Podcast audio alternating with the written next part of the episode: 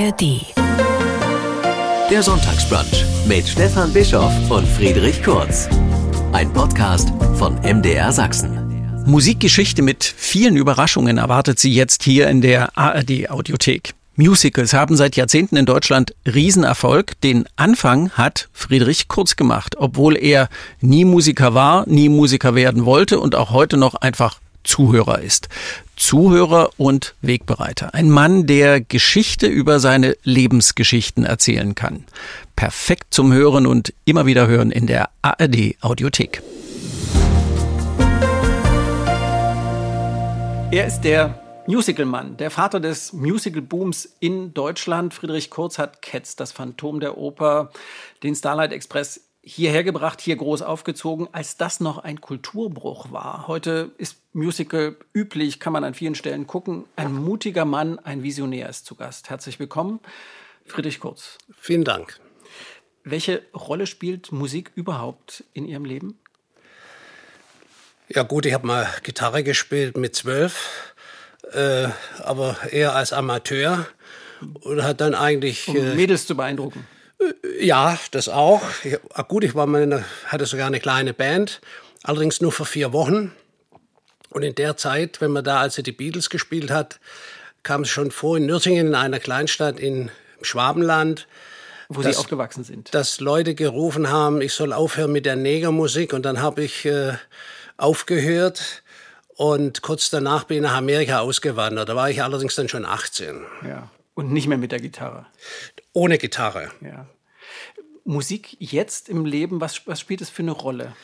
Ich, wir nehmen sie ja als den großen Musical-Mann wahr ja. und man hat das Gefühl, der Mann ist umgeben von Musik. Das bin ich überhaupt nicht. Das ist ein absolut reiner Zufall. Ich habe Musik immer geliebt, das ist ganz ja. klar. Und zwar Rock'n'Roll, Jazz, auch Klassik. Ja.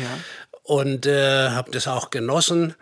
Aber in meinem Leben ist so viel passiert, zufällig. Und so zufällig bin ich auch dem Andrew Lloyd Webber begegnet. Und äh, Katz, der hat gerade eine Firma gegründet mit einer meiner besten Freunde, einem Engländer, mit dem ich mal an der Sorbonne studiert hatte, äh, als amerikanischer, als mhm. deutsch-amerikanischer Student quasi in, mhm. in äh, Paris. Und äh, der sagt zu mir, äh, Fritz, das ist eine lange Geschichte. Äh, Können wir dann noch mal erzählen? Ja. Also gut, ich bin mit 18 nach Amerika ausgewandert weil ich es einfach nicht mehr ausgehalten habe. In so einem ganz ja. kleinen, engen schwäbischen Ort. Ja. Bin äh, in eine Schule gegangen. Meine Lehrer waren fast alles alte Nazis. Und ich bin mit 12, 13, 14 schon per Anhalter gefahren durch ganz Europa. Und da treffen sie sehr viele Leute unterwegs mhm. und hatte da tolle Erlebnisse. Eigentlich überhaupt ja. Ich glaube, niemals ein schlechtes übrigens, aber da kommen sie dann als anderer Mensch zurück und dann habe ich auch widersprochen. Und wenn dann Lehrer rein kam damals zum Beispiel und sagte, die Franzosen waren, sind und bleiben Schweine, bin ich als 15-Jähriger aufgestanden, als einziger unter 40 Schülern mhm. und habe ihm gesagt, Herr Oberstudienrat, äh, so kann man das nicht stehen lassen. Wir alle haben französische Freunde. Damals hat 1960 de Gaulle und äh, äh, Adenauer und Adenauer ja. äh, diesen Pakt geschlossen, also diese Freundschaft geschlossen ja. mit Frankreich. Das war eine der besten politischen Entscheidungen aller Zeiten aus meiner ja. Sicht, weil wir als Jungs, ich war, habe Fußball, Handball, hab, war in jedem Verein und immer viel in Frankreich und umgekehrt auch. Also wir hatten alle sehr enge Beziehungen, teilweise bis zum heutigen Tag, familiär. Und da kommt so ein Lehrer rein, hat vielleicht mhm. ein schlechtes Erlebnis gehabt im Urlaub an der Côte d'Azur oder was weiß ich und sagt so einen Satz. Und habe ich also widersprochen und dann sagt er, Auflehnung gegen Gesetz und Ordnung, Widerstand gegen die Staatsgewalt, nicht? Also so die Obrigkeit, also unfassbar. So war das damals. Ja. Und das ist mir mehrfach passiert. Und einmal wollte mich ein Lehrer schlagen, hat also ausgeholt. Und bevor er mich schlagen konnte, habe ich ihn ganz leicht auf der Wange gestreichelt. Also geschlagen ist übertrieben, ganz leichte Ohrfeige, ja. aber da ist die halbe Schule zusammengebrochen. Das war das Schlimmste, was man machen kann. Und dann kam der Oberstudiendirektor Dr. Kappus, auch ein alter Nazi natürlich, nicht? kam in die Klasse antreten und ich bin vorgetreten und habe gesagt, Herr Dr. Capus, das Dritte Reich ist vorbei. Ich trete nicht an, aber ich trete vor. Und da hat er mich angebrüllt, du bist ein Staatsfeind, Leute wie du müssen eliminiert werden. Das Wort hatte ich bis dahin nie gehört und meinte, sie meinen wie in Auschwitz, Sieg heil und habe die Schule verlassen. Als ich nach Hause kam, zu Fuß, mein Vater war Ingenieur in der äh, Maschinenfabrik damals, die größte da in Nürtingen, und er war schon vorbereitet und sagt, weißt du, das musst du doch verstehen, die haben doch den längeren Arm. Dann habe ich meinen Arm ausgestreckt, mhm. äh, wie der Adolf Hitler seinerzeit und seine Genossen und habe gesagt, du meinst den hier. Dann hat mir mein Vater eine Ohrfeige gegeben, dass ich in der Ecke lag. Und meine Mutter sagte, wenn du meinen Sohn noch einmal schlägst, verlasse ich dich. Das war so, sagen wir mal, der Anfang. Bin mhm. aus der Schule rausgeworfen worden, habe dann noch eine Lehre gemacht, die war auch nicht viel besser. Äh, und bin dann, habe Fußball gespielt bei Stuttgarter Kickers in der A-Jugend bis 18, habe mich da verletzt, eine Muskelverletzung, war aber sechs Wochen in einem Krankenhausraum, wo zufällig zwei frühere Stalingrad-Kämpfer äh, schwer verletzt, also seit Jahren immer wieder zur Operation kamen. Und neben mir lag ein Junge, 15-jährig, der sogenanntes, äh, wie nennt man, A-Syndrom, äh, nee, A-Syndrom ist falsch, aber der irgendwie geistig behindert war. Mhm. Nicht? Asperger? Nee, ich, äh, Down-Syndrom. Down-Syndrom. Down-Syndrom, okay. der hieß Walter, der war 15 Jahre alt, das werde ich nie vergessen. Und ich habe mich mit ihm sehr gut verstanden. Der konnte meinen Namen nicht richtig aussprechen. Ich heiße, mhm. die Schwaben, also Frieder, von Friedrich, und er hat immer nie da zu mir gesagt. Aber sonst habe ich kommuniziert mit dem, ganz normal. Und der Professor, äh, ich glaube Dr. Werner hieß er, seinerzeit so ein Spezialist für äh, Sportverletzungen, Sportklinik in Cannstatt, sagt, bemühen Sie sich nicht, der Mann ist äh, gehirngeschädigt und der kann gar nicht sprechen und gar nichts. Und nach dem dritten, vierten äh, Visite sagt er, wie machen Sie denn das, hm. äh, dass der mit Ihnen spricht? Und sagt, mit dem hat noch nie einer gesprochen, Herr Doktor. Und der war in Grafeneck untergebracht. Äh, darauf können wir später zu sprechen kommen, denn das wusste ich damals nicht, aber Grafeneck, äh, können wir nachher drüber sprechen. Jedenfalls äh, habe ich dem Karl May Bücher vorgelesen. Ich habe damals mhm. Karl May gelesen. Ja, ja, waren ja große Bücher. Ja. Und, und äh, Spannende Geschichten. Der konnte sogar ein bisschen lesen, hatte ich den Eindruck. Also make a long story short. Und mein Bein war noch im Gips, als einer dieser Stalingrad äh, Verletzten da auf mich zuhumpeln will, auf mich los weil ich irgendwas gesagt hatte über seinen Führer und da ging es ja um unwertes Leben, nicht? Also mhm. Leute wie der Walter, die hätten ja im mhm. Dritten Reich nicht existieren können, die hätten man einfach umgebracht. Und da habe ich irgendwas gesagt wohl und da wollte er auf mich los. Es ging so schnell, der Walter steht auf und schützt mich vor diesem Mann. Und da habe ich um Hilfe gerufen. Nicht? Also ich habe den Chefarzt dann kommen lassen, sage, Herr Dr. Werner, ich werde hier keine Sekunde länger bleiben. Da sagt er, ach, Herr Kurz, das müssen Sie nicht so ernst nehmen. Reden Sie mit dem nicht, die waren im Krieg, die sind kriegsgeschädigt. Ich sage, nein, nein, Herr Dr. Werner, also ich bleibe hier keine Sekunde, mir reicht's jetzt. Aber ich habe mich dann äh, angepasst und als mein Bein äh, einigermaßen soweit war, dass ich wieder gehen konnte, bin ich an sein Bett gegangen. Und es war ein Bauer aus dem Vorort von, von, von Stuttgart.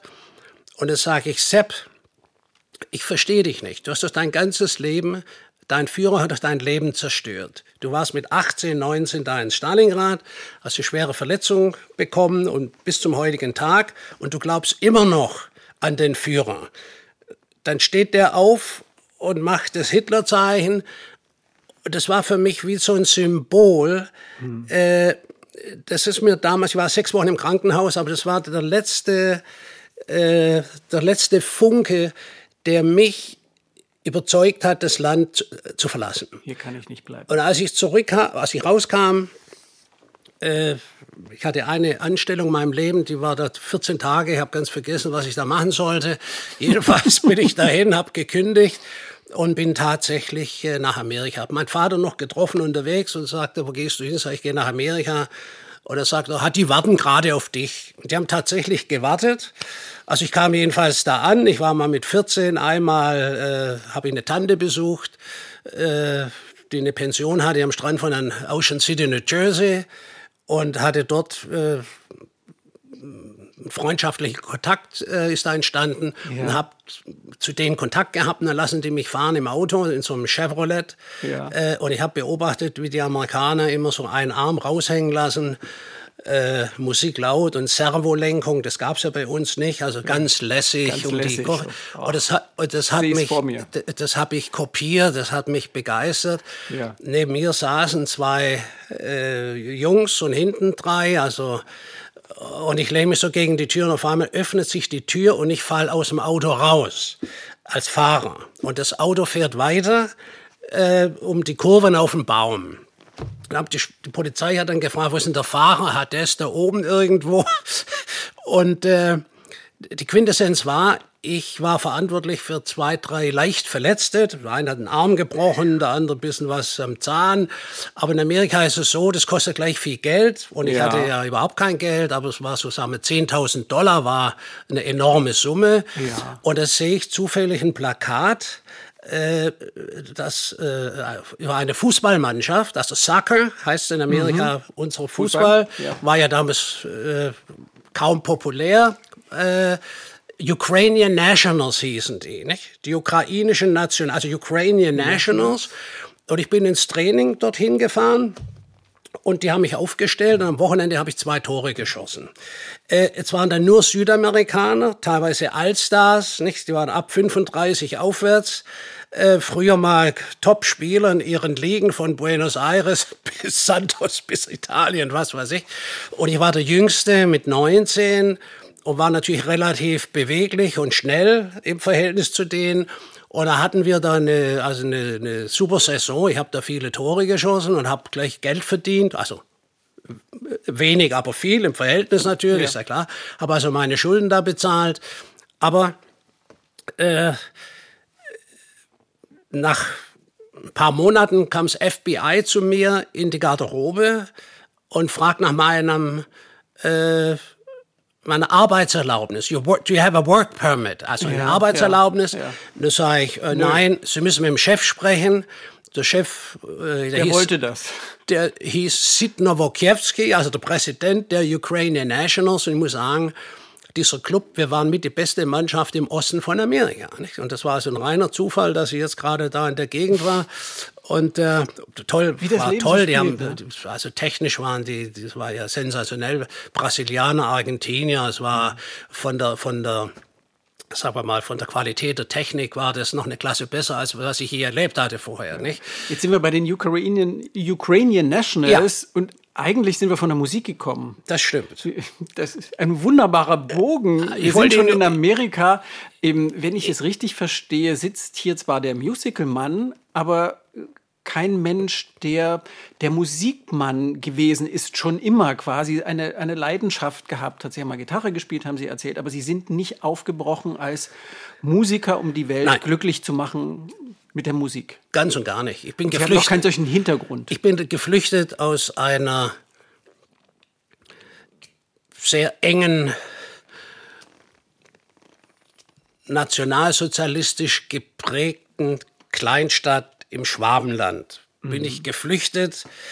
Tatsächlich diese Atmosphäre, ich habe es so in drei, vier Sätzen versucht zu erklären. Ja, ja. Bin einfach geflüchtet, bin nach Amerika einfach. Nicht? Ja, Und habe gleich die Chance gehabt, gut, Fußball war ein reiner Zufall, ich konnte ein bisschen kicken, aber das mit dem FBI war nicht uninteressant, weil äh, die wollten mir einen Pass geben, ja. sagten, äh, ich könnte einen Pass haben, müsste aber in der amerikanischen Armee dienen. Und ich sage, okay, kein Problem, jetzt wollen die mich nach Vietnam schicken habe ich gesagt, also nach Vietnam gehe ich nicht. Mhm. Und dann äh, habe ich zum äh, Sidney Wokiewski gesagt, soll mich zum Flughafen fahren. Ich hatte ja einen deutschen Pass. Oder bin nach Toronto geflogen. Er hat vorher da angerufen und drei Wochen später habe ich für eine griechische Mannschaft gekickt in Toronto, habe da meine Brötchen verdient, war ich noch Lifeguard, dann bin ich zurück nach Amerika, dann war ich Skilehrer Und ich habe vorher erzählt, ich war mal in Ocean City, habe da eine mhm. Brieffreundschaft erhalten und diese Dame hat mir geschrieben, du kannst dein Leben nicht verschwenden als Fußballspieler und Lifeguard, ich soll studieren. Mhm. Jetzt hatte ich ja kein Abitur, sagte, ich kann ja gut daher, jedenfalls bin zu dem College gefahren mhm. und ich mache es kurz, die haben mir ein Stipendium angeboten, ich habe dann studiert und mein Glück war, ich hatte einen wunderbaren Professor für Theater, ich hatte ein Stipendium bekommen und der Mann hat mich dermaßen herangenommen, also viel gelesen. Ich habe alles im Theater gemacht, nur nicht gespielt, weil ich wusste, ich bin kein Schauspieler. Ja. Und, und, auch hab, kein Musiker. Und auch kein Musiker. Äh, und der hat, übrigens, er war der gleiche Lehrer, äh, auch von Francis McDormand später, oh. die ja mehrere Oscars gewonnen ja. hat. Das gleiche, ganz kleines College Große in den United States. In der Zeit äh, Zwischendurch habe ich an der Sorbonne studiert als ausländischer Student. Und das war 1972, habe mich beworben für die Olympiade in München. Da haben die mich genommen als Host und nach drei Tagen, das muss so eingewiesen worden in äh, die verschiedenen Sportstätten. Da war übrigens die spätere äh, Königin von Schweden dabei aus, Heidel ja, Stewardess, genau. aus Heidelberg. Ja. ja. Äh, und äh, da hat ein Amerikaner mich angesprochen und gesagt, Fritz, könntest du nicht bei uns äh, den Manager machen bei der amerikanischen Mannschaft? Ja. Das sei ja gut, muss mit dem Tröger, Walter Tröger war der Chef der, des Dorfes und so, äh, sprechen. Und dann war ich auf einmal Chef der amerikanischen Olympiamannschaft. Das Interessante war, äh, ein Freund von mir, ein Israeli, dessen Schwester mit mir studiert hat, daher kannte ich ihn, war Schwimmer. Als Nationalschwimmer von Israel ist der geschwommen für ein eine Universität in Amerika und der mhm. hat die israelische Mannschaft betreut in München. Mhm. Und dann kam dieser Überfall von mhm. Arafat, PLO. Mhm. Und so bin ich da quasi Zeuge geworden äh, mit Willy Brandt, mit Genscher. Ich war da mittendrin quasi mhm. zwangsläufig und habe das Ganze erlebt seinerzeit. Ich erzähle es aus einem Grund, das hat mein Leben auch sehr stark geprägt natürlich. Was ist die Botschaft, die Sie da mitgenommen haben? Ich war mit der israelischen Mannschaft durch meinen Freund Benush, Avram Melamed, fast befreundet. Ich habe die alle gekannt und erlebt dann diesen Überfall. Äh, und die sind alle ermordet worden, wie Sie wissen. Aber in der Zwischenzeit, äh, mein Freund Benush ist vom Balkon runtergesprungen, hat sich gerettet, ist zu mir gekommen ins Hauptquartier der Amerikaner und kurz danach kam Willy Brandt, stand also neben ihm, wie er mit Golda Meir telefoniert hat, Präsidentin aus Israel. Und die Golda Meir hat, ich habe es gehört, gesagt zum Willy Brandt, Mr. Brandt, this is your problem, das ist Ihr Problem, hat aufgelegt. Mhm. Sadat hat gar nicht gesprochen mit ihm. Und er fragt er mich, was machen wir jetzt? Und ich sage, Herr Brandt, ich habe ein amerikanisches äh, Olympia-Uniform an, aber ich bin deutscher Student quasi, zufällig mit Amerikanern jetzt und mein Freund ist in der israelischen Mannschaft, deshalb bin ich hier, bin 23 Jahre alt. Ich habe keine Ahnung, aber ich würde Ihnen empfehlen, als deutscher Bundeskanzler das Problem aus dem olympischen Dorf hinaus zu verlegen. Dann kam der Genscher, Außenminister, und hat sich angeboten als Geisel. Ich habe gesagt, Herr Genscher, Sie glauben doch nicht im Ernst, dass dieser Wahnsinnige mit dem Strumpf um den Kopf äh, sie austauscht gegen die Israelis. Ja, probieren kann man es ja, geht rein, kam nach zehn Minuten wieder zurück. Und von dem Moment an ging das drunter und drüber. Was dann passiert ist, weiß ich nicht. Ich habe nur später gehört. Man hat sie alle aneinander gebunden, in einen Helikopter gesetzt, die Israelis zu Fürstenfeldbruck geflogen. Das ist ein, Flug, ein Militärflughafen außerhalb von München. Mhm. Und dann nachts um zwölf höre ich an der Tagesschau, alle Opfer sind befreit worden. Und da bin ich ins Bett gegangen, ich war fix und fertig. Drei Uhr morgens höre ich, sie sind alle ermordet worden. Mhm. Und ich war neulich in München vor zwei Jahren und habe zum ersten Mal diese Gedenkstätte gesehen. Da hat die ja. Frau Spitzer, die Witwe von dem Fechttrainer Spitzer, 40 Jahre gebraucht, bis Deutschland München erlaubt mhm. hat, eine Gedenkstätte zu errichten. Ja. Also, große Geschichte. Ja. Und äh,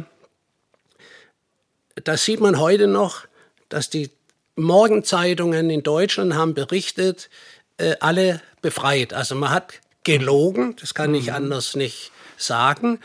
und hat das irgendwie vertuschen wollen. Ich weiß es nicht genau. Jedenfalls die ganze Geschichte, der Steven Spielberg hat später einen Film gemacht, Munich 72. Mhm. Das ist teilweise dokumentarisch, teilweise auch fiktiv. Äh, insofern, aber der Punkt ist, das hat mein Leben natürlich schon sehr stark geprägt auch. Mhm. Und, äh, und ich kann mir vorstellen, dass Sie dann das Gefühl hatten, ich also will nie wieder hierher. Es ist so, ich als Deutscher, das müssen Sie verstehen, äh, man hat die heiteren Spiele machen wollen. Deutschland wollte nach 36 Natürlich, Olympiade ja. zeigen, wir sind kein Polizeistaat, keine Nazis mehr und so weiter, heitere, frohe Spiele und so weiter. Und da passiert sowas. Ja. Äh, das hat mich schon sehr also mitgenommen. Und ich war mit den Israelis, den Überlebenden im Stadion und da hat der äh, damalige äh, Bundespräsident äh, ich komme gar nicht mehr auf seinen Namen, wie hieß er denn damalig? Heinemann. Mhm. Heinemann gesagt, äh, wörtlich, alle Fahnen in diesem wunderbaren Olympiastadion sind alle in Frieden entstanden. Ich habe später alle, jeden einzelne Fahne äh, äh, recherchiert. Jede Fahne keine einzige ist in Frieden entstanden.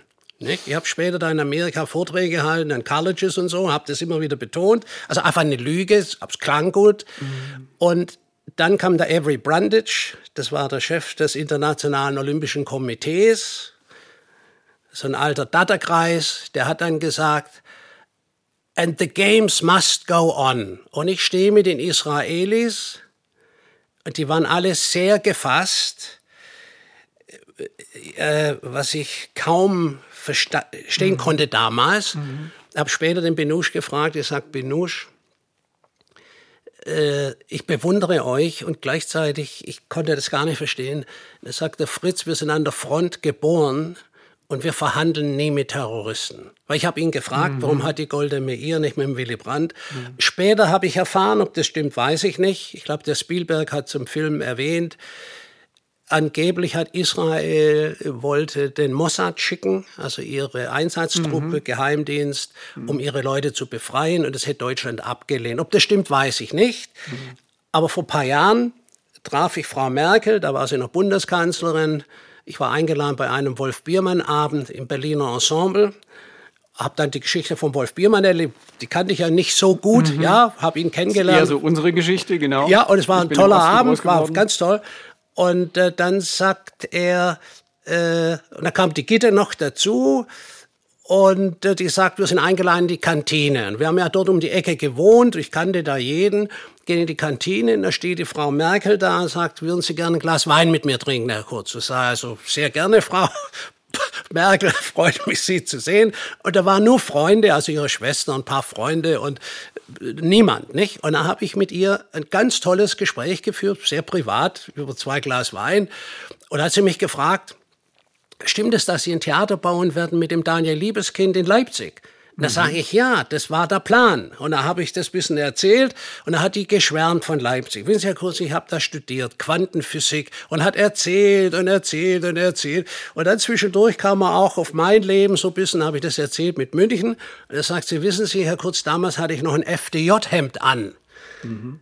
Ja. Natürlich, ja. Und er sagt, ach, stimmt ja, da waren ja zwei Mannschaften. Und dann habe ich hier auch erzählt, dass die äh, PLO, die sogenannte äh, Palestinian Liberation Organization, nicht? also diese Terroristen, dass die mit Hilfe der DDR, nämlich das Haus, wo die DDR gewohnt hat, war schräge gegenüber, mit Hilfe der DDR sind die eingestiegen. Ja, woher wissen Sie das? Und dann habe ich hier die Geschichte erzählt, die ich jetzt gerade erzählt habe, dass mhm. ich da mhm. hautnah dabei mhm, war. Ja, ja, ja. Das hat sie sehr beeindruckt.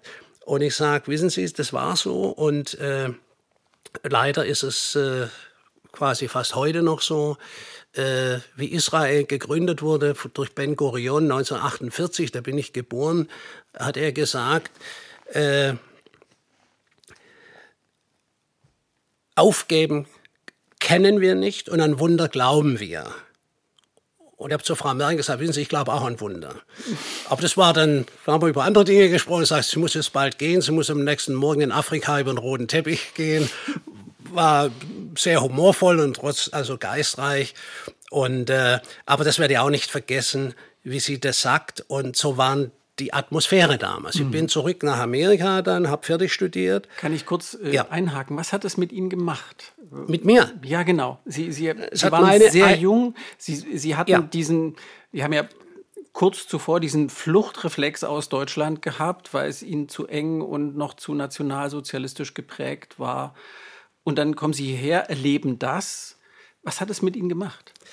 Wissen Sie, ich habe vorher erzählt, ich bin schon mit 13 Jahren getrennt. Also per Anhalter gefahren Ja. von Nürtingen und einmal bis nach Marokko. Und auf dem Weg dahin, äh, Wie Also fanden Ihre Eltern das? Da waren Sie ja. die habe ich nicht gefragt. Das war dann sechs Wochen Ferien. Nicht, bin Und dann war der Fritz einfach weg. die war einfach weg. Ja. Bin auf die erste Autobahnausfahrt da bei uns um die Ecke, Finger raus. Fragen die mich, wo wollen Sie hin? Und sage ich, fahre dahin, wohin Sie, Sie Ja, ja. fahren. Und dann war ich halt, da fahren wir in Spanien und dann waren wir, waren wir Südspanien und dann in Tangiers auf der Überfahrt, Fähre.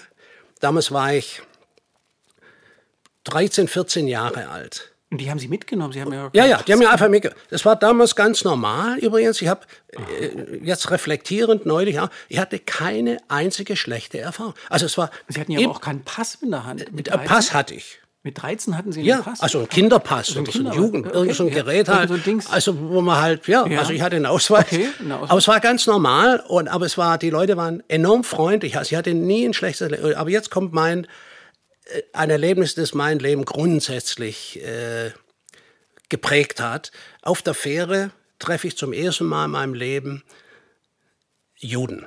Das heißt, ein jüdisches Ehepaar. Er war 28 und sie war 18.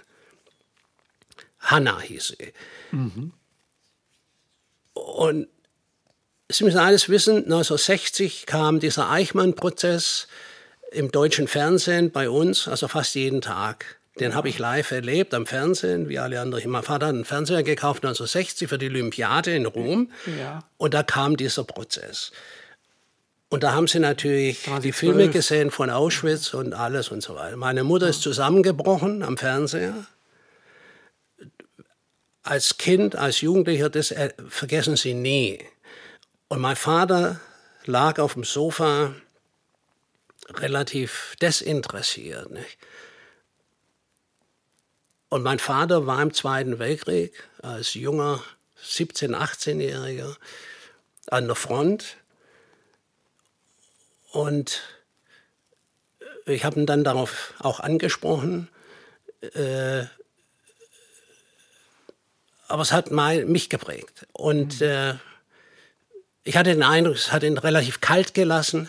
Wahrscheinlich nicht, aber es hat es schien so, Ja. schien so, hat es nicht gezeigt, war das sicherlich nie verarbeitet, vermute ich mal. Wir hatten, ihr habt kein gutes Verhältnis zu ihm, gar- nie bekommen, weil der auch so geprägt war, wahrscheinlich durch diese Zeit. Das ist meine einzige. Aber der Punkt Mhm. ist, es trifft zum ersten Mal jüdische Menschen.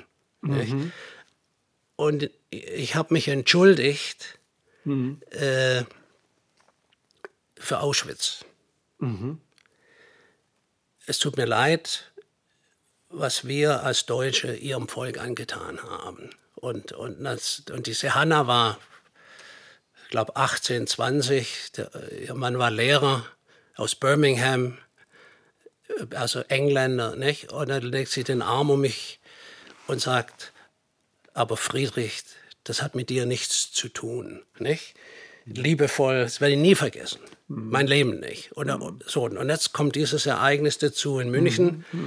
Äh, und ich werde bis zum heutigen Tag äh, kann ich nicht verstehen, man hätte diese Olympischen Spiele sofort stoppen müssen. Also sofort. Sofort. Aber Sie wissen ja, Man wie das, wie das äh, dann gesehen wird, auch später, aber ich sehe das heute noch so. Ich persönlich äh, verachte in der Zwischenzeit den olympischen Gedanken. Ich glaube, das ist einfach lächerlich. Das ist eine Lüge. Das ist ein, äh, genau wie der Hitler damals äh, die Werbung für die Nazis gemacht hat durch die Olympiade 36. Äh, das ist bis zum heutigen Tag so. Das war nicht viel besser in China, das war nicht viel besser. Äh, überall ist es immer politische Motivation mhm. für Diktaturen. Ja. Äh, so, jetzt das Interessante ist, als Leiter des Olympischen Hauptquartiers, der Amerik also des US-Hauptquartiers, betritt tatsächlich ein Mann mein Büro, der hieß Jesse Owens. Mhm. Älterer Afroamerikaner. My name is Jesse Owens. Ich bin aufgesprungen, nicht? Und er hat 36, wie Sie wissen, als Schwarzer. Ich meine, er hat vier Goldmedaillen gewonnen. Mhm. 100 Meter, 200, Weitsprung und in der Staffel. Also er war mhm. der große Star der Spiele mhm. 1936. 36. Und dieser Mann, grauhaarig, kommt zu mir rein und gibt mir die Hand. Und da habe ich ihn gefragt, äh, äh, Jesse, wie war das damals? Stimmt das tatsächlich? Dass der Hitler dir die Hand nicht gegeben hat. Nicht? Das mhm. ist ja diese Legende. Ja, ja. Und da sagt er, weißt du, das ist eine Legende, weil ein Staatsführer nie die Hand einem Olympiasieger gibt sowieso. Aber, hat er so äh, humorvoll ausgedrückt, aber es hat ihn nicht sehr amüsiert, dass ich die Herrenrasse geschlagen habe. ja. Das sind alles so Dinge, die natürlich einen prägen. Und äh, aber jetzt, wie gesagt, ich kam zurück nach Bethany dann und äh, bin dann, äh, also ich muss ganz ehrlich sagen, ich war dann in San Francisco zur Hippie-Zeit und erfahre, dass meine Mutter im Sterben liegt. Und dieser Hippie, ein wirklich, äh, so wie man sich einen Hippie vorstellt, ein, ein, ein wilder Hund, ja, zwei, drei Jahre älter als ich, der sagt zu mir, Fritz, du hast nur eine Mutter und fährt mich in seinem gemalten VW-Bus zum Flughafen, mhm. hat noch das Ticket bezahlt und ich fliege von San Francisco nach Heidelberg, wo meine Mutter tatsächlich im Sterben lag, hat, hat sich nochmal aufgerichtet.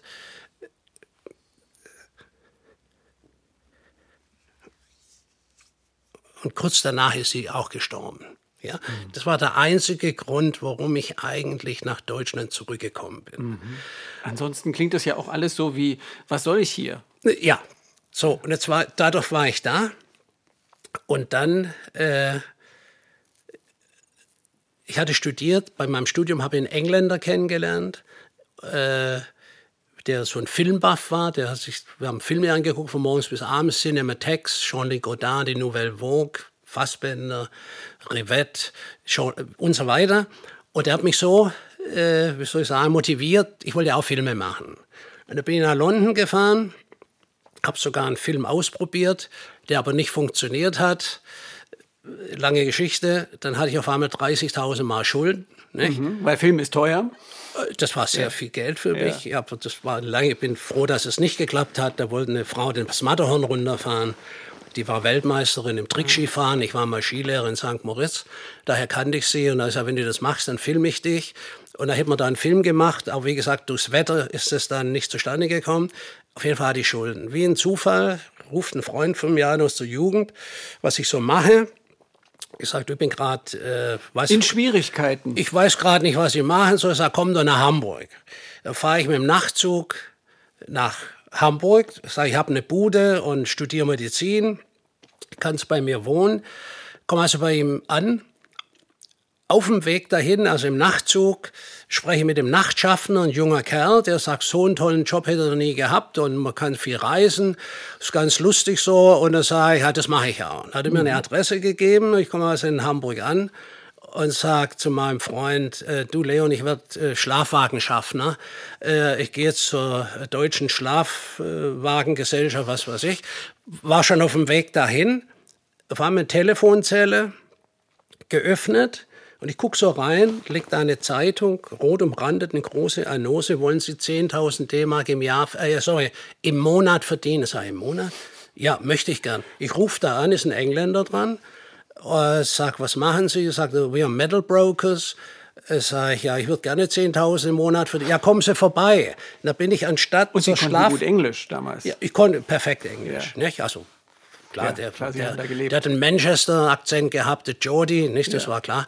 Der dachte, ich bin Amerikaner. Die Amerikaner denken, ich bin- bin Engländer, die Engländer denken, ich bin Amerikaner. Also je nachdem, wie einer gut hört. Jedenfalls bin ich da hingegangen. Ich mache es ganz kurz. Äh, aber auch, das ist so ein Zufall, das kann man sich gar nicht vorstellen. Äh, da kommt einer rein, der hat eine neue Firma gegründet, eine Verkaufs äh, Verkäufergesellschaft für Metal Brokers, also die an der Börse handeln in London und New York. Und der kommt da rein, fragt, wo sind Sie her, Herr Kurz? Und ich sah ein bisschen runtergekommen aus, nicht? Also war Ich bin ein Hippie aus Amerika. Hose hing so runter und so. Sag ich äh, ehrlicherweise, nicht? Ich bin eigentlich ursprünglich aus Nürtingen. Das sagte Nürtingen, welche Straße? Das sei Rechbergstraße 2. Das sagte, ha, wir haben in der Rossbergstraße gewohnt. Das sind drei Meter weiter, nicht? Das sei ich. Herr Grün, haben Sie einen äh, Bruder? Ja. Das sei, heißt der Leon? Sagt er, ja. Ich sag, bei dem wohne ich. Ja, wie? Wo? Das sei in Hamburg. Was, der wohnt in Hamburg? Die waren so zehn Jahre auseinander. Es, äh, das kann man sich kaum vorstellen. Also so viele Zu- Zufälle gibt's ja gar nicht. Ja, Aber doch, ja, das war der es Zufall. gibt so Und dann sagte, dann war ich in Amerika, da war ich in London, dann sagte Herr Kurz, hier haben Sie 1000 D-Mark, gehen Sie da unten ins Herrengeschäft, kaufen sich zwei Anzüge, paar Hemden, Krawatten, paar Schuhe, gehen Sie zum Friseur und dann kommen Sie wieder. Das habe ich gemacht. Habe ich von den 1000 habe ich ihm äh, die Hälfte zurückgegeben und sagte, nee, die können Sie behalten. Ich wusste, dass Sie ehrlich sind. Sie sind Schwabe, fleißig, haben eine internationale Erfahrung. Und wenn Sie das machen, was ich Ihnen sage, Herr Kurz, dann werden Sie hier Millionär. Sage ich, Herr Grün, äh, wenn ich 30.000 D-Mark verdiene, das sind die Schulden, die ich habe, das bin ich glücklich. Und wenn ich ein bisschen mehr verdiene, noch glücklicher. Aber Millionär will ich nicht werden. Wo, haben Sie eine Wohnung? Sag ich, nein. Ach, wir haben gerade ein neues Penthouse eingerichtet. Zeige ich Ihnen schnell, hier können Sie einziehen. Da sage ich, ja, das klingt gut. Ja, holen Sie Ihre Sachen. Ich sage, Herr Grün, ich habe alles dabei. Habe also alles, was ich, ich habe ja sonst nichts Mehr dabei. hab ich ich, ich reise immer sehr leicht. Bin eingezogen. Drei Tage, es war ein äh, äh, Aufzug weg vom Büro. Und da hat er mir erklärt, was sie alles machen. Und unter anderem handeln sie mit Gold. Das sagt, Gold klingt gut sage ich, Herr Grün, ich versuch's mal. Dann hat er mir eine Telefonadresse, also eine Adresse gegeben von jemandem, einem Kunden, sagt, den rufen Sie jetzt an. Das war der Graf so und so, ich lasse seinen Namen weg, der ist auch schon gestorben. Und ich sage, ich bin hier von der Firma so und so, Börse. Da fragt er, Herr Kurs, was macht das Blech? Schwabe, nicht? Da sage ich, das Blech, ja, da- das Gold. Da sage ich also, ich habe gehört, das Gold wird steigen. Sind Sie sicher? Ich sage, ja, das sind Gerüchte an der Börse, es sind ja immer Gerüchte und so. Okay, ich schicke Ihnen mal 10.000 Dollar, kaufen Sie mal 100 Unzen. Da schickt er 10.000 Dollar, also einen Scheck. Ich hatte 8% Provision und dann hatte ich in zwei Tagen 800 D-Mark verdient.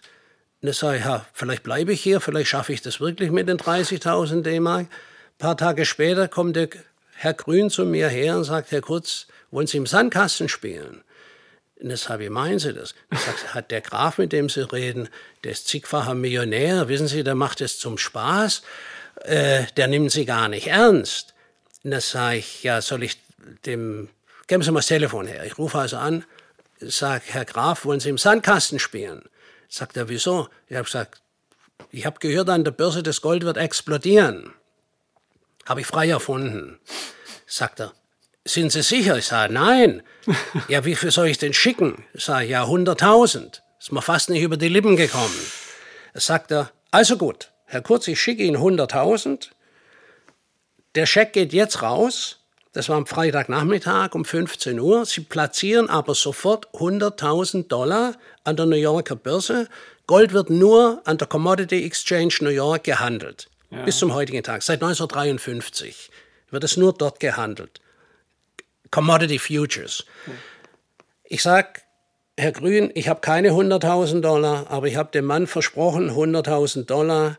Sie müssen das jetzt platzieren. Ich habe mein Wort gegeben, sagte Herr Kurz, kommen Sie mit. Und habe das Gespräch mitgehört, der Engländer hat es platziert und habe ich gekauft bei 120 Dollar die Unze. Ich meine, es war 1980. Am Freitagnachmittag um 16 Uhr, um 10 Uhr geht die Börse los in New York. Am Montag früh um 7 ruft Herr Grün mich an aus Wiesbaden und sagt, wo sind Sie? Ich sage, Herr Grün, ich bin im Bett. Haben Sie es nicht gehört? Sei was? Goldeslimit ab. Ich sage, was ist das? Hat, da kann man nicht mehr kaufen. Ich sage, ja, ich, wir haben doch gekauft. Ich sage, Sie sind der Einzige. Ja und? Heißt, Sie sind im Markt. Ja, sagen jetzt, Herr Kurz, Gold ist explodiert. Das also, Herr Grün, also verarschen kann ich mich alleine. Nicht? Sagte, wir treffen uns gleich. Übrigens, die Russen sind in Afghanistan einmarschiert und dadurch ist das Gold explodiert. Das erste Mal seit 50 Jahren. Ja. So. Nachmittags habe ich es dann gehört, nicht? haben sie mir das erklärt und so weiter. Tatsächlich, Gold ist explodiert und jetzt mache ich es kurz. Innerhalb von eineinhalb Jahren ist Gold gestiegen von 120 Dollar die Unze auf 820 Dollar die Unze. Und ich war im Markt und ich habe in eineinhalb Jahren, ich kann es ruhig sagen, zwei Millionen D-Mark verdient. Insgesamt. So. Das ist ein schönes Polster.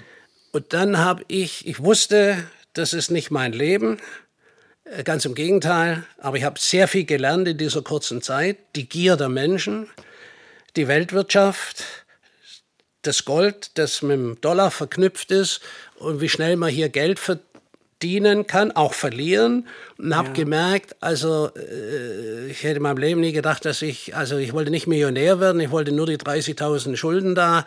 Und dann habe ich gekündigt, das habe ich Herr Grün, das reicht mir jetzt.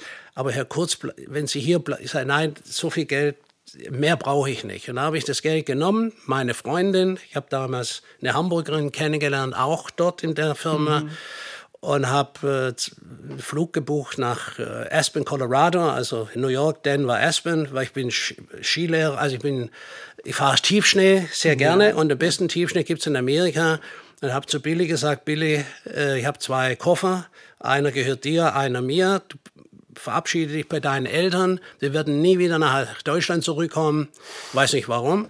Oder sind wir da hingefahren, da war in Aspen, Colorado, ich war glücklich, äh, habe da günstig, also normal gelebt, also keiner wusste, wie viel Geld ich hatte, ich würde nie einem erzählen, habe also mit, da war der Zins bei 18 Prozent, ich habe glaube 360.000 Dollar verdient im Jahr, also äh, an Zinsen, das ist also unvorstellbar auf einmal wird es der irgendwie, dieser englische Freund, von dem ich erzählt hatte, ja. aus Pariser Zeit, hat immer Kontakt gehalten zu ihr und hat sie gebeten, mich zu überreden, London zurückzukommen. Das ist der springende Punkt. Und nach, die hing mir ständig im Hals und ich habe jeden Tag Western Music, Hillbilly Music, da Aspen, Colorado, billig im Hotel habe ich gewohnt. Es war eine Hippie-Town, heute ist es ja der reichste Ort der Welt. Da haben die Saudis einen Flughafen gemacht. Mhm. Damals war da nur Hippies und Skibums und ich. Und wir haben da wunderbar gelebt, Musik gehört. Und ich war also im siebten Himmel. Ich dachte, ich mache nie wieder was anderes. Nicht? Jetzt lasse ich mich doch überreden von der Billy, fliegt tatsächlich nach London zurück, in der Annahme, dass mein englischer Freund Filme machen will. Das war ja die mhm. letzte Traum. Jetzt komme ich dahin. Jetzt kommt er gar nicht. Jetzt habe ich eine Firma gegründet damals. Für 100 Pfund kann man ja eine Firma gründen in London, in New York, auch so eine Limited, eine GmbH. Ja.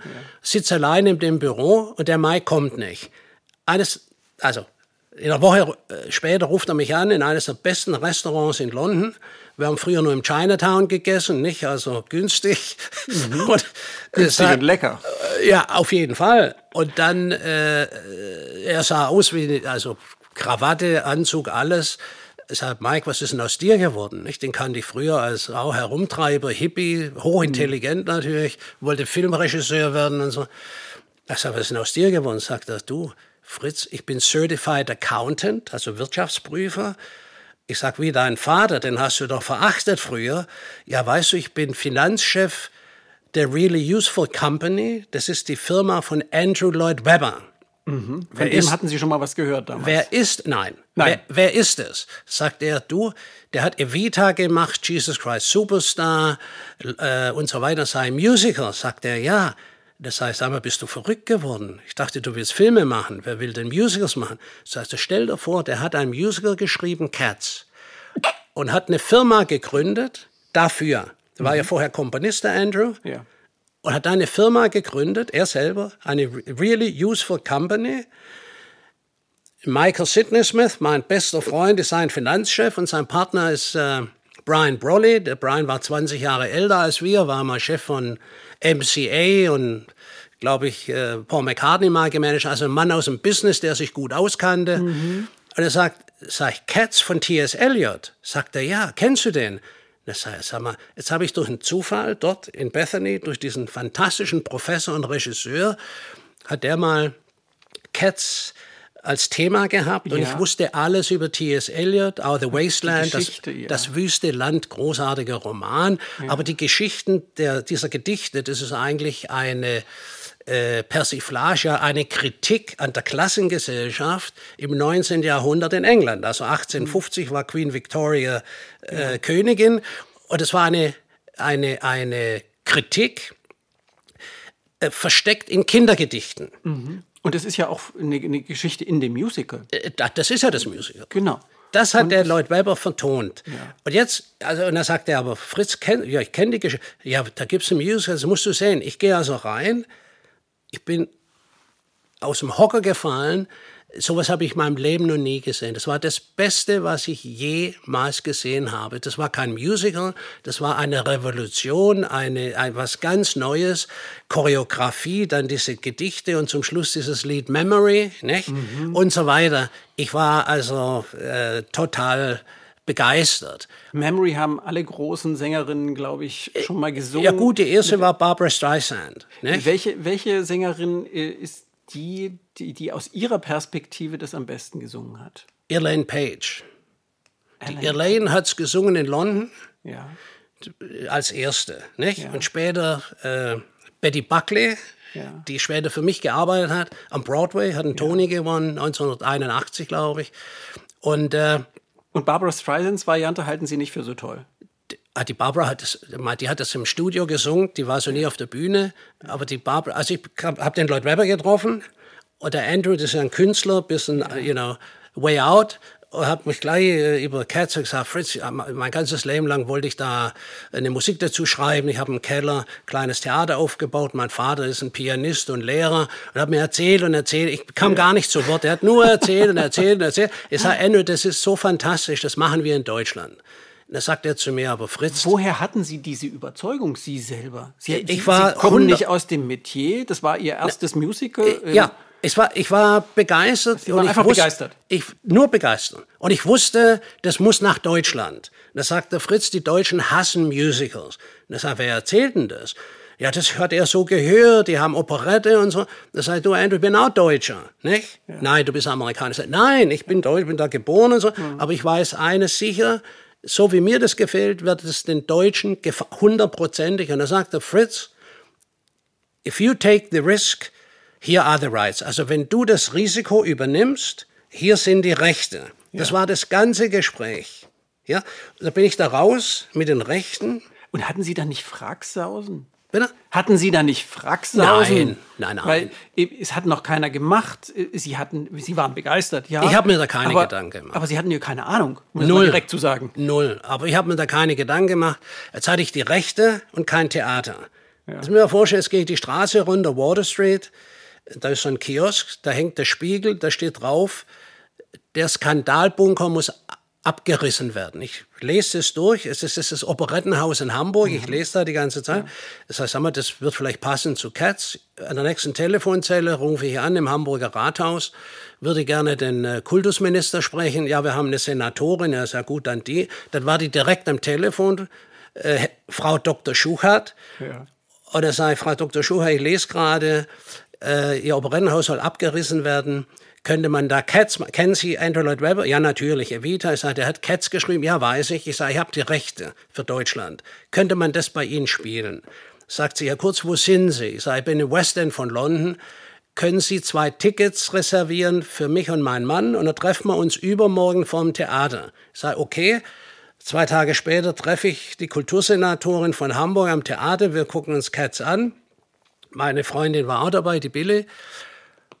Und danach habe ich sie zum Essen eingeladen im Pelican um die Ecke, ein äh, gutes Restaurant. Bevor die Vorspeise kam, sagte sie, Herr Kurz, mein Mann und Ihre Freundin setzen Sie woanders hin, wir müssen sofort Business reden. Wie viel Geld brauchen Sie? Sei Frau Schuher, ich brauche kein Geld, ich brauche ein Theater. Ja, Theater habe ich, aber kein Geld. Dann sage ja, das trifft sich ja gut. Sagt sie, Herr Kurz, äh, Wissen Sie, worauf Sie sich einlassen? Eigentlich hat der Senat beschlossen, das Theater abzureißen. Die wollen da einen Parkplatz draus machen, aber ich kann das verhindern. Da sage ich, Frau Schuhart, wie viele Plätze? Ja, 1200.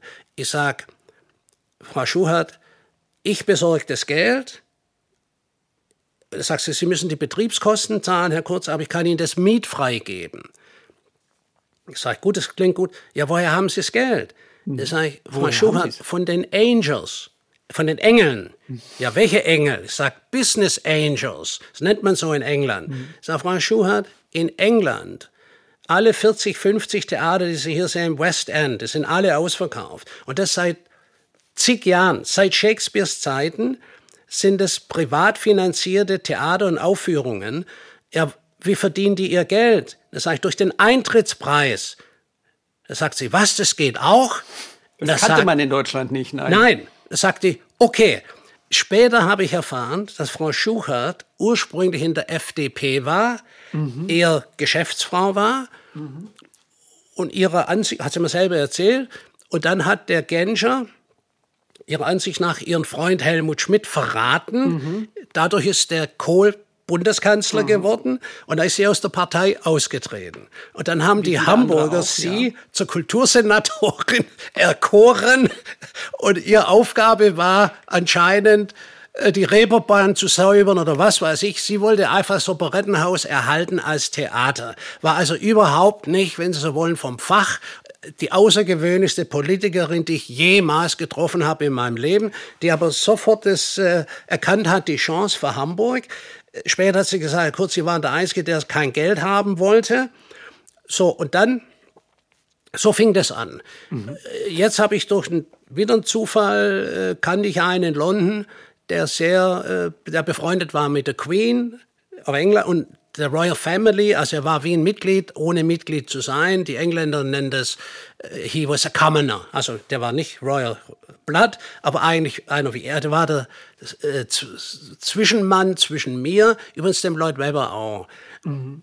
Der Andrew hat auch äh, ein bisschen Geld bekommen, glaube ich, auch von der Queen weiß nicht wie viel, jedenfalls hat er, weiß ich, 50 Anleger gehabt. Es war gar nicht so einfach, da Geld zu bekommen. Und Cats ist erst ganz langsam angelaufen. Nicht? Mhm. Und dann in New York, und dann wurde das ein großer Hit. Aber in meiner Zeit, der Brian Brolly hat die Barbara Streisand angerufen, in meinem Beisein. Mhm. Und hat gesagt, Barbara, der Andrew hat ein neues Lied äh, geschrieben, würdest du das singen? Ja, schick's mal rüber.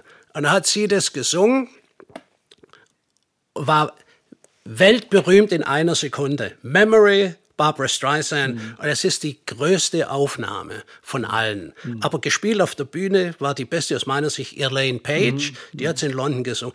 Was heißt besser? Ist aber die Elaine war sensationell, aber die äh, Betty Buckley war auch Weltklasse. Ich habe sie ja später engagiert für Carrie. Und, aber die zwei, so muss man das mhm. sagen. Meine, aber auch sehr, die Andrea Bögel, die ich verpflichtet habe in Deutschland, also Cats in Hamburg von Andrea mhm. Bögel, aus meiner Sicht Weltklasse. Das hat nur keiner erkannt von den Medien. Und sie selber war sehr zurückhaltend, eher schüchtern und äh, wollte auch nicht in die Medien und so weiter. Aber an sich vom Spielen her und, und auch, wie es gesungen hat, äh, Weltklasse, würde ich sagen. Haben Sie damals äh, das Gefühl gehabt, ähm das wird jetzt mein Leben. Sie sind ja, Sie haben es ja so wunderbar geschildert, ähm, dass Sie eher durch Zufall dazugekommen sind, dass Frau Schuchart und Sie, zwei Menschen, die von dem Metier keine Ahnung hatten, aber eben eine Vision hatten und es machen wollten und sich nicht bremsen lassen wollten, es gemacht haben, auch das Risiko eingegangen sind. Haben Sie da dann schon verstanden, äh, das wird jetzt mein Leben? Nein. Ich werde der Musical-Mann von Deutschland? Nein. auf gar keinen Fall. Ich habe nur, es ging ja jeden Tag, da sind sie ja direkt im Fluss, das ist wirklich im Fluss geblieben. Äh, das Interessante ist, äh, die Frau Schuhert sagte noch beim Weggehen äh, aus dem Restaurant, im Hamburger Rathaus können Sie niemand trauen, Herr Kurz. Ich gebe Ihnen hier eine Telefaxnummer und das Schriftliche machen wir über das Telefax. Die ist im Keller der Kulturbehörde, da ist ein Vertrauter von mir und ich bin ganz sicher, wenn sie das so nicht gemacht hätte oder ich, hätte es keine Chance gehabt, weil der Senat hatte das abgeschlossen und alles. Und das hat die Frau so geschickt gemacht, fragen Sie mich nicht wie, jedenfalls, das hat die so gemacht. Hm. Gleichzeitig kommt dieser Mann zu mir ins Büro, der hieß John Wilbraham, der ist leider auch schon lange gestorben, und sagt, John, äh, sagt zu mir, Fritz, also wir kannten uns, aber jetzt so eher also privat und also jetzt nicht auch sehr gut, aber so ein bisschen businessmäßig sagt Fritz, the Queen wants to meet you. Die Queen will dich treffen. Ich sag, welche Queen? Ja, Queen Elizabeth. Ich sag, John, also alles, was recht ist, nicht? Du hast auch schon schlechtere Witze gemacht. nein, nein, she wants to meet you. Und dann sage ich, ja, wann? Nächste Woche Mittwoch, wann immer es war, tatsächlich. Ich sag, ja, John, was muss ich machen? Gar nichts. Bist Deutscher. Musst dich ordentlich anziehen. Hast Krawatte an und dein Anzug, ganz normal. Ich gehe in Buckingham Palace, da war Lord Napier, hat mich reingelassen. Also nicht John Napier, mein Bühnendesigner, sondern der hieß Lord Napier. Lord Napier war zuständig für Buckingham Palace. Gehe also rein, die Queen empfängt mich, sagt, Mr. Kurtz, I heard, ich habe gehört, Sie machen Cats in Hamburg. Sag ich, ja, der John hat mir das erzählt. Darf ich da mitmachen? Da sage ich, äh, wie meinen Sie das? ich hätte, wäre gerne dabei. Und da habe ich gezögert und hat sie gemerkt, äh, sagt sie, nicht als Partner, Herr Kurz, sondern als privater Investor. Da sage ich, ha, das wäre eine große Ehre für mich, Her Majesty, das wäre ja großartig. Sagt sie, äh, wie hoch sind die Produktionskosten? Sage ich, 8 Millionen D-Mark. Da sagt sie, Herr Kurz, darf ich mit der Hälfte äh, mit einsteigen? Sag ich, ja gerne. Ja gut, dann investiere ich 4 Millionen als Equity-Investor. Sag ich, sehr gerne, habe mich verbeugt, danke Ihnen vielmals. Aber königliches Geld dabei. Königliches Geld, 4 Millionen D-Mark von 8 Millionen Produktionskosten. 2 Millionen hatte ich selber. Ich habe alles, was ich hatte, reingesteckt, waren sechs. Und zwei habe ich von ein paar Engländern, vom John Wilbraham, seinen Kumpels noch gehabt. Es waren also 8 Millionen. Und damit habe ich das finanziert. So. Jetzt hat der Lloyd Webber mich eingeladen nach Australien. Da haben sie in Sydney, Australien, war Cats, eine Aufführung. Bin also mit ihm hingeflogen. Und danach sagt der Fritz, da, ich stelle dich da dem Regisseur vor, war David Taylor, das war der Assistent von Trevor Nunn. Der Trevor Nunn war ja der äh, Regisseur in London, auch in New York. Und der David war sein Assistent. Trevor war Chef der Royal Shakespeare Company übrigens. Das ist auch das wir sagen, das Genie fast oder das Talent von Lloyd Webber, dass er sich immer mit den besten Leuten umgeben hat. Mhm. Nicht? Weil der Trevor Nunn war instrumental, mhm. dass Cats zu dem wurde, was es wurde, als Regisseur. Ja. ja?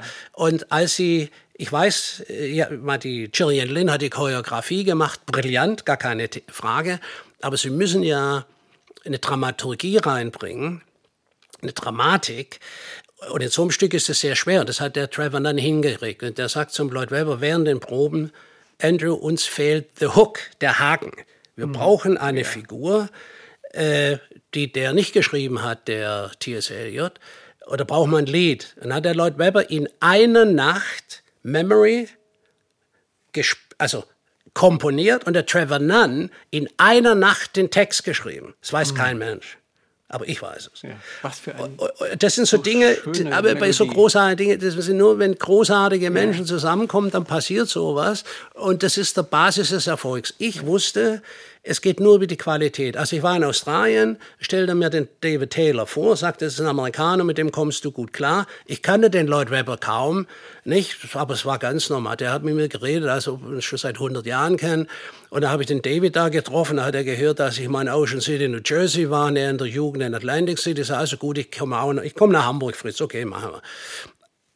Bevor der losfliegt aus New York, der war Zuschauer für die New Yorker Produktion, sagt, ich bringe einen mit, der heißt Stanley Lebowski. Das ist der hm. beste Musical Director am Broadway. Der ist etwas älter, sagt er. Und Fritz, der ist Jude, der war noch nie in Deutschland. Äh, du wirst gut klarkommen mit dem. Der muss im Atlantic Hotel wohnen, wo ich also gewohnt habe. Und der braucht aber den besten Scotch on the Rocks abends beim Essen. Der kommt an, kommt ins Atlantik. Ich habe zum Chefkellner gesagt, heute Abend bester Scotch hat er gebracht. Und nach dem zweiten Glas sagte Fritz, ich muss dir was erzählen. Ich bin Jude. Ich hätte niemals gedacht, dass ich jemals meine Füße auf deutschen Boden setze. Aber der David Taylor hat zu mir gesagt, du bist ein richtig guter Kerl. Und weißt du was, Fritz? Ich glaube, ich mag dich. Ich mache mit. Und so, und er ist mit der entscheidende Faktor für die Qualität die ich in Hamburg damals hatte. Ich habe nämlich die New Yorker Produktion gemacht. Die meisten Medien schreiben irgendeinen Mist, die hätte Cats von Hamburg, von London nach Hamburg. Nein. Und dann haben wir Auditions gemacht. Sie wissen, Auditions, ja. Vorsingen, Vortanzen. Ja. So. Ich wusste, in Deutschland gab es ja niemanden, der singen und tanzen konnte, weil es das gar nicht gab, Was das Metier. Das Metier nicht gab. Es gab es nicht. Und ich wollte nicht in London einfach da die Leute holen, sondern dann habe ich in Oslo begonnen. Immer in den besten Hotels weil ich wusste, das harte Arbeit natürlich für die zwei.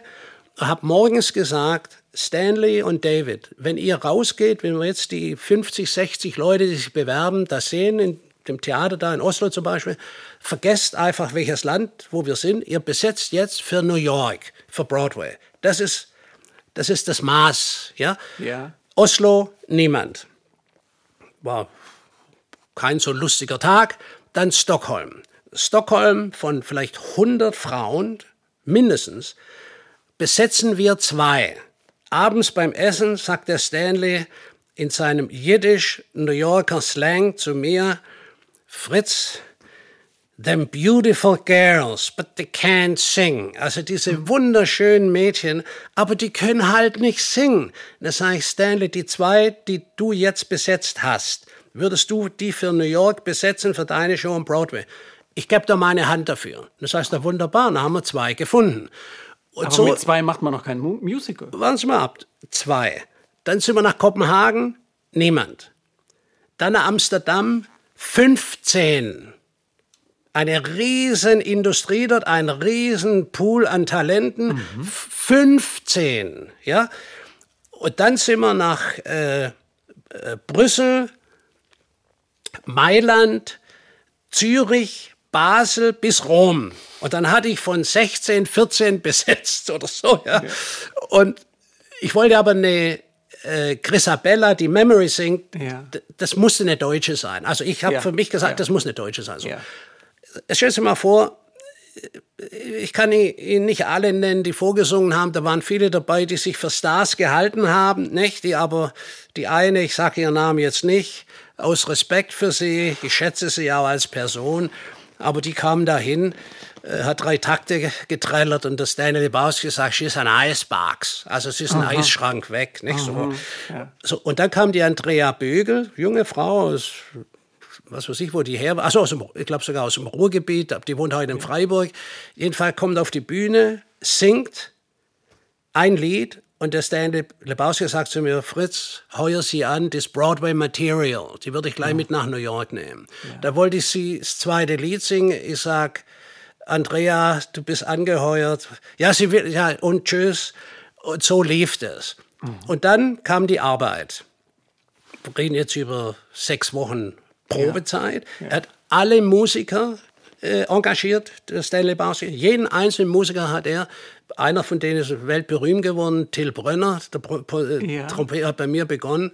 Also äh, eine super Truppe und er hat Arrangement geschrieben für New York und dieses Arrangement habe ich natürlich übernommen. So. Es war da eine Atmosphäre im Haus, kannst du dir nicht vorstellen. Es war das für mich ja neu und ich dachte, das ist ganz normal. Ich habe erst später mitgekriegt, ich habe mit den Besten der Welt gearbeitet, mhm. hatte die beste Qualität und habe immer gesagt, es geht nur über die Qualität. Ich verkaufe das Stück im Voraus. Nur wenn diese, ich habe dann eine eigene Firma gegründet, nicht per Telefon habe ich Karten, hat ja nie einer gemacht, äh, Busunternehmer angerufen, habe da 15 mhm. Studenten oder 20 gehabt, habe denen erklärt, wie das geht, von Friedrichshafen bis Cuxhaven, die Leute abtelefoniert und dann kamen die auch. Und ich habe gesagt, muss ausverkauft sein. Also ich war in der Premiere drei Monate ausverkauft, Tag für Tag für Tag. Mhm. Und habe gewusst, wenn die kommen aus Friedrichshafen oder was weiß ich woher und erleben etwas, und Sie wussten, die werden genauso begeistert sein, wie, ja, wie Sie selber mal Davon bin ich sind. ausgegangen. Ja. Und wenn Sie so das erleben, werden Sie es weitererzählen. Und genau so war es. Und, und dann äh, haben Sie auf eine ganz andere Art und Weise den Starlight Express ja, produziert.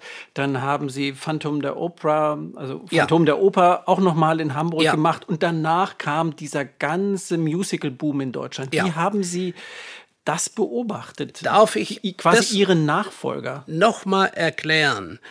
Äh, Starlight Express. Ja. Die, die Bochumer hatten zwei Bürgermeister, einen repräsentativen und einen Executive, also einen ja. ausführenden. Die gibt's glaube Oberstadtdirektor heißt Oberstadtdirektor. So, genau. das gab's gibt's glaube heute nicht mehr. Aber dieser Mann, der Oberstadtdirektor, äh, äh, meine Güte. Egal. Ist nicht kennt egal. Hier, aber kennt bei uns sowieso niemand. Ja, genau. Das war der Oberstadtdirektor. Aber der Oberstadtdirektor hat mich äh, angerufen in London. Äh, mindestens zehnmal. Der hat Cats gesehen in Hamburg, hat mhm. gesehen, dass Cats, Hamburg hatte 13,5 Prozent Arbeitslosigkeit. Also katastrophal. Mhm. Der Hamburger Hafen war komplett pleite. Und viele sind abgewandert gen Süden, um Arbeitsplätze zu finden. Jetzt kommt Cats, auf der Reeperbahn ein Theater, das man abreißen wollte, äh, komme ich da daher. Also eine Geschichte muss ich schnell einfügen. Als es alles klar war, äh, bin ich eingeladen worden ins Rathaus äh, zur Vertragsunterzeichnung. Nicht? Und ich denke, ja, jetzt äh, gibt's Champagner und man feiert. Hat der Klaus von Donani, der erste Bürgermeister der Freien Hansestadt Hamburg, empfängt mich, sagt, Herr Kurz, ich bewundere Ihren Mut, aber das wird nie was, wir sind zu weit im Norden. Mhm. Jetzt hatten die Werbung gemacht, das hoch im Norden, ja, mhm. ganz weit weg. Und da sage ich, Herr von Donani, Sie haben genau zehn Sekunden Zeit, um zu unterschreiben. Ich habe jetzt monatelang hat die Schuhart das vorbereitet, die mhm. Helga Schuhart, nicht? Mhm. Sage ich, äh, Herr von Donani, Sie haben den Ruhm und ich habe das Risiko. Jetzt haben Sie noch fünf Sekunden. Und ich wäre auch gegangen. Nicht? Das hat er gemerkt. Dann hat er mit zitternder Hand einen Füllfederhalter aus Gold oder golden Hanseatic League, Hanseatische Liga, mhm. mit zitternder Hand das Vertrag unterschrieben und hat eine Angst gehabt. Also der hat Dass niemals dran geglaubt. Ja. So, und da habe, wie gesagt, was die meisten gar nicht wissen, ich habe die Tickets selber verkauft und dann über die Busunternehmen und so weiter. Und haben die Hotels ganz schnell begriffen. Dann habe ich aus Hamburg eine Booming-Stadt gemacht. Die leben bis zum heutigen Tag vom Tourismus. Eine ja. Tourismusindustrie entwickelt durch einen Musiker namens Cats, aber mit einer und haben dann ja auch eine, eine Musical-Industrie daraus entwickelt. Ja, genau, das ist entstanden. König der Löwen. Aber jetzt kommt das nächste ja. mit, mit Bochum, weil alle meinen, ich sei nach Bochum, ich sei genial und hätte es also ja. äh, herausgefuchst und analysiert, na gar nichts. Dieser Bürgermeister, äh, meine, äh, der Herbert Jahrhofer. Ja. Herbert Jahrhofer, gut, dass ich mich erinnere, Herbert Jahrhofer, dieser Herr Jahrhofer rief mich zehnmal an, mindestens. Er sagt, Herr Jahrhofer, Sie lassen sich ja nicht abwimmeln. Ich weiß gar nicht, wo Bochum liegt. Und ich werde niemals ins Ruhrgebiet, Sie werden mich nie sehen, aber wenn Sie nach London kommen, lade ich Sie zur Tasse Tee ein. Er kam, wir trinken Tee im Savoy, das ist ein wunderbarer Tea Room, und haben uns Starlight Express ange angeschaut. Da sagte er kurz, mhm. wenn Sie das nach Bochum bringen, sorge ich dafür, dass ein Theater gebaut wird. Mhm. Da habe ich den Brian Brolly angerufen vom Lloyd Webber, der Partner. Mhm. Der sagt, Fritz, ich weiß, wo Bochum liegt. Ich war mal in der britischen Armee mhm. stationiert. Ja. Und er sagt er, ja. was, die wollen ein Theater bauen? Da sage ich, ja. Sei Brian, Starlight funktioniert nicht so, wie ihr das macht. Man muss da was bauen. Sagt er, dann macht es doch, nicht? Also ich mache mhm. es klar. Ich habe das war immer selber verantwortlich. Ich fahre also nach Bochum, sehe äh, diesen Parkplatz da und dachte schon selber für mich, vielleicht bin ich doch nicht ganz dicht, aber jetzt habe ich zugesagt, jetzt machen wir das. Nicht? Und so ist das entstanden, mhm. aber ohne diesen Mann, der die Vision gehabt, wirklich für seine Stadt. Und dann habe ich Starlight Express gebaut. Das ist eine, jetzt darf ich gar nicht laut sagen, äh, das ist eine Blechbüchse für 24 Millionen. Also ich meine, äh, das ist nichts Besonderes, aber es ist die Starlight-Halle, die ist gebaut zum Stück. Für und das hab, Stück. Und ich habe hab auch gesagt, wie es gebaut werden soll. Der John ja. Napier war dabei, der Bühnenbildner und so weiter. gesagt, John, wir machen das so und so und so. Und da kommt eine Brücke rein, die schwenkt ins Publikum. Für mich war immer wichtig, dass das Publikum ein Teil des Ganzen ja. ist. Das ist doch auch ein Geheimnis des Erfolgs. Das ist das Geheimnis des Erfolgs. Es ist der Theater of the Round, ja. erfunden von, äh, also Commedia dell'arte und der Shakespeare hat es kopiert. Also William Shakespeare glaubt Theater, das ganze theatralische mhm. Leben ist eigentlich der Marktplatz. Mhm. Und das ist uns gelungen, Gott sei Dank. So, und da bin ich natürlich am Anfang auch belächelt worden und angegriffen, was weiß ich. Jetzt läuft es seit 35 Jahren. Laut Guinness Buch der Rekorde das erfolgreichste Musical schlechthin. So ist es. Das längst laufende Stück der Welt ja. bis zum heutigen Tag. Ja, ja. Und in der Zwischen zwischendurch war ich noch mit dem Lloyd Webber in Tokio. Mhm. Hat er mich eingeladen, haben sie Starlight gespielt in der Schwimm- äh, im Olympiastadion von Tokio. Und es war so langweilig, dass er schon gehen wollte. Nicht? Und er sagt, Andrew, du bist hier, du repräsentierst das äh, Vereinigte Königreich, du kannst jetzt nicht einfach gehen. Der Witz war, dass ich der Einzige bin, der dabei war als Deutscher. Ja. Ich habe ihn aber gerade noch äh, überreden können und zum Schluss hat er sich, also muss er verneigt dich bitte nicht und die Japaner klatsch und so. Und da sagte Fritz, so ein schlechtes Stück. Ich sag, nein, das ist nicht schlecht, das ist im falschen Raum. Ich baue ein Theater gerade in äh, Bochum. Da sagt er, Bochum, wo liegt denn das? Da sage ich, du, das liegt nicht weit weg von der französischen Grenze, da gibt es auch Champagner. Und da habe ich ein bisschen abgefüllt und er sagte, da fliegen wir sofort hin. Da sind wir am nächsten Tag nach, von Tokio nach Bochum geflogen, also über Düsseldorf. Mhm. Und ich habe schön, äh, wir haben Champagner getrunken, ich wollte ihn beruhigen, nicht, weil der ist dann schwer zu handeln, Künstler. Nicht? Ja, ja. Wir kommen an, der sieht das Haus, war dreiviertel fertig. Und wir gehen rein und der sieht nur das Gerüst der war nüchtern in einer Sekunde, in der Sekunde gesehen, sagt Fritz, das ist phänomenal. Hast du das nur für Starlight gebaut? Und dann sage ich, ja. Sagt er, du bist verrückt. Und dann sagt du auch. Und dann lacht er, sagt, du, das mache ich auch in London. Das hat gefehlt. Sofort erkannt, ja. Und das ist genau der Punkt, warum es heute noch erfolgreich ist. Da ist eine Dynamik drin, da ist ein Erlebnis drin. Die Leute gehen da zehnmal rein, teilweise Familie, und es ist einfach ein Teil, hat man, funktioniert. Man sitzt mittendrin. Ist mittendrin. das, äh, Braucht ein gutes Musical ein eigenes Haus? Nein, nicht unbedingt.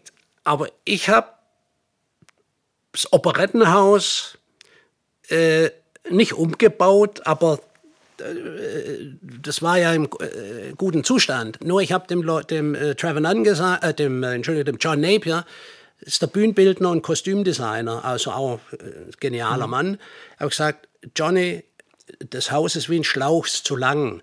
Wir brauchen äh, äh, eine Art Theater of the Round. Bau doch da zwei Stege. Mhm. Dann hat er zwei Stege gebaut und so, dass die Katzen da oben rum, ganz am Anfang schon, mhm. nicht geleuchtet natürlich, das Licht war aus. Nicht? Und dann die erste singt, bist du blind bei Geburt, siehst du alles bei Nacht, erkennt dich kein König auf seinem Thron. Und dann sind die ganzen Katzen wuseln da rum ums Publikum, da mhm. schreien die schon nicht und machen so. Und das hat funktioniert. Ja? Mhm. Aber das war jetzt kein Umbau in dem Sinn, es war Bühnenbild, wenn man so will. Mhm. So. Für Starlight war es wichtig, ein Haus zu haben. Das war, und der Beweis ist Bochum, das hat in New York nie funktioniert. Und äh, also es gibt da kein Gesetz. Es gibt kein Gesetz. Ich habe Phantom der Oberschau und so her, bin mit dem äh, Lloyd Webber durch äh, Hamburg gegangen nach dem mhm. Erfolg von Cats und habe nach einem Haus gesucht, wo man Phantom spielen könnte. So, mhm. jetzt enden wir da ab. äh, vor der roten Flora hieß es und daneben war tausend Töpfe. Ich wusste gar nicht, was die rote Flora ist, um ehrlich mhm. zu sein. Und es sah toll aus von außen. Und der Andrew sagt, that would be a great house for the Phantom. Und dann gehe ich zum Henning Foscherer, war der Bürgermeister dann. Sag, Herr Foscherer, oh, das ist eine tolle Idee, das machen wir. Jetzt haben da äh, vielleicht 20, 30 Hansel demonstriert vor dem Rathaus, mhm. sogenannte Linksradikale, ja hat er Angst gekriegt. Nicht? Sei Herr Forscher, also entschuldigen Sie mal, sagte Herr Kurz, die rote Flora ist ein rechtsfreier Raum. Ist wie ein rechtsfreier Raum. Sie sind doch Anwalt von Beruf. Das sagt er jetzt. Also ich, meine, ich bin in Amerika zu Hause, aber ich komme eigentlich aus dem Schwabenland. Aber rechtsfrei gibt's nicht. Ich meine, Recht für alle gleich. Ja, ist ein Experiment in Hamburg. Da sagt, haben Sie Angst? Sagt er, ja. Ich sag, vor den Hanseln da unten. Nicht? Das waren Udo Lindbergh seine Kumpels. Ich kannte noch sogar ein paar. Also sind doch nicht, ich werde doch nie vor der Gewalt weichen von der Straße, Herr, Herr Forscher. Also ich nicht. Mhm. Ja, was wollen Sie jetzt machen? Das ist ein Baumann Theater. Ja, wo? Das sage ich, ja, Schanzen um die Ecke. Ja, Wien. Das war keine Ahnung. War ein Telefonbuch auf seinem Tisch. Älteste Bank Hamburgs, Warburg, ruf also die Warburg Bank an, will gern den, Max, den Herr Warburg sprechen, war der im Telefon, ich sage, Herr Warburg, Ihr Bürgermeister, der hat Angst vor ein paar Linksintellektuelle, äh, radikal oder was. Ich meine, äh, Herr Kurz, kommen Sie vorbei. Drei Stunden später habe ich eine Firma, ich sage, Herr Kurz, wollen wir eine Firma gründen, bauen wir ein Theater für 100 Millionen, ich sage ich, ich habe nur 30. Ja, dann für 90. Bill und Liedke, das sind meine Partner hier, die Bauunternehmer, ich und Sie. Sag ja. ja, der Vertrag liegt nebenan, können Sie unterschreiben. Und dann haben wir das gemacht für 90 Millionen. Ich hatte nur drei, wusste er, ich, weiß er ja. Und haben wir für 90 Millionen das gebaut. Äh, neue Flora, ich habe es dann neue Flora ja, genannt, war ein bisschen, Flora, ja. bisschen provokant. Ja. okay. Äh, und dann kam die Premiere. 10.000 Demonstranten, also unfassbar, dreieinhalbtausend Polizisten. Ich habe das erst gar nicht gewusst. Eine bessere PR hätten Sie nicht haben können. Das stimmt, aber ja, manche haben ja behauptet, ich hätte es organisiert. Nein, mich ruft die Geheimpolizei da an von Hamburg und sagt, äh, ich soll mit dem Lloyd Webber hinten rein. Und ich sage zum Lloyd Webber, äh, wir waren im Hotel, äh, wir sollen hinreisen, Herr Fritz, du hast dieses Theater gebaut und wir gehen durch, wir gehen vorne rein. Okay? Sei okay. Da sagt er, Fritz, ich bin ein englischer Komponist. Sie müssen mich erschießen.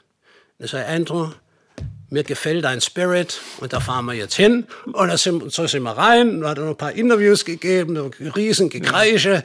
Da war eine tolle Volksschauspielerin, ach, die da... Äh, die, Frau Kabel. Ja, Frau, äh, ja. Ja, Frau Kabel, ja. Kabel, okay. Die hat gemeint, die feiern die, bis sie gemerkt hat, nicht, dass die also schreien und schimpfen, sie auspfeifen. Die hat also nach der Show, gab es da Interviews, und da sagt sie, sie ist noch nie ausgepfiffen worden in Hamburg und sie möchte, dass die alle Welt da reingeht in Europa. Ja. Jedenfalls, wir gehen rein. Ich meine, Sie wissen ja, ich habe den, den äh, Peter Hoffmann engagiert. Äh, also schon früh, gell? ich habe mhm. den eingeladen nach Amerika, nach, nach Sun, ich habe ja in Sundance gelebt und es war ein Pferdenah und habe den äh, über eine längere Geschichte da kurz kennengelernt, habe dem den Job gegeben und das war eine brillante Besetzung. Er und die Anne-Maria Kaufmann waren sensationell. Hal Prince, Prince hat die Regie geführt, der Lloyd Webber sitzt neben mir und sagt, sag mal, wie hast du den bekommen? Das sagt Andrew, das ist eine lange Geschichte. Der ist auf einem wilden Pferd geritten. Aber das kann ich dir später erzählen. Ja. Und das Haus steht heute noch. Ja. Riesenerfolg, wie, wie man weiß. Und ich bin froh, dass wir es gemacht haben. War 2000 Plätze, war damals das größte Theater in Deutschland seinerzeit und war ein mega Erfolg. Ja. ja.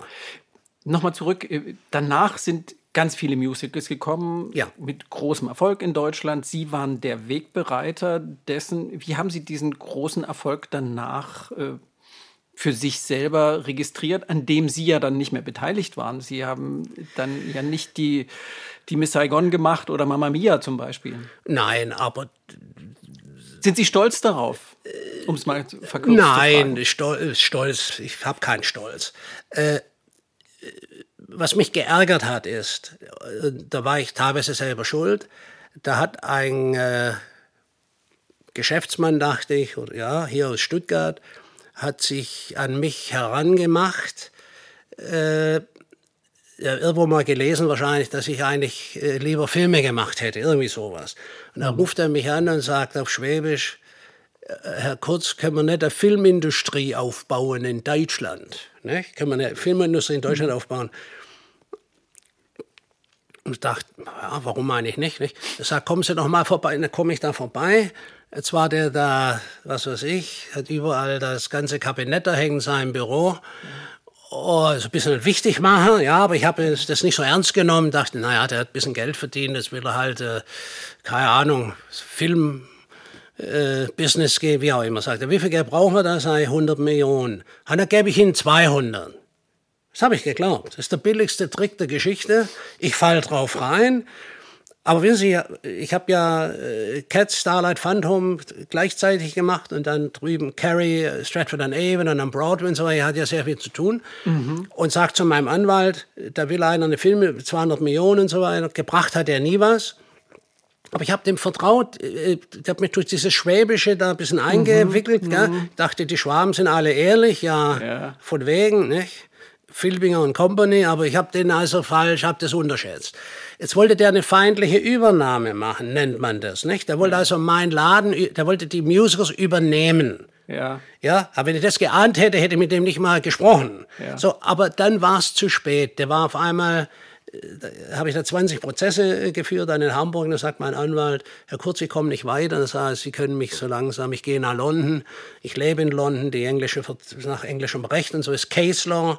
Und Case Law ist ein Riesenunterschied zum napoleonischen Code. Das ist mit ein Grund, warum die Engländer aus Europa rausgegangen sind. Das weiß ja hier keiner. Nicht? Und wenn einer trickreich ist, also kriminell ist letzten Endes von der Anlage her, der kann ja das legal verwenden und kann einen, der mhm. das nicht begreift oder ein gewisser Anwalt, den er vielleicht besticht, benutzen. Also was passiert ist, mein Anwalt sagt, Herr Kurz, in London haben Sie keine Chance. Er sagt, die Chance nehme ich wahr. Ich gewinne 20 Prozesse in vier Wochen. Das können Sie nachlesen, ist überall. Mhm.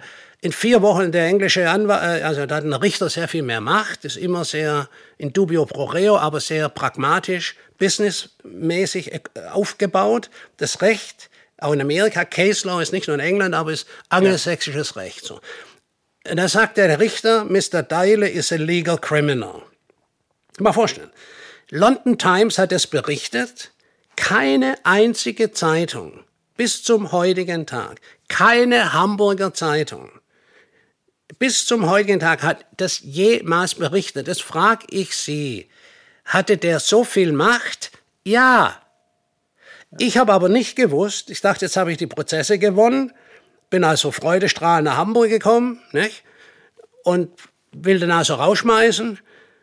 Und er sagte auf Schwäbisch, mich wirst nimmer los, mich wirst du nie wieder los. Und da sagt mein Anwalt, ein gestandener Hanseat, der war 50 Jahre im äh, Vorstand von ähm, British America Tobacco, der es eigentlich mhm. hätte wissen müssen, sagt Herr Kurz, das ist so in der GmbH, wenn einer 50 Prozent hat, dann werden Sie nicht mehr los. Da sage Herr Klosterfelde, ich will Sie nie wieder sehen, nie wieder, okay?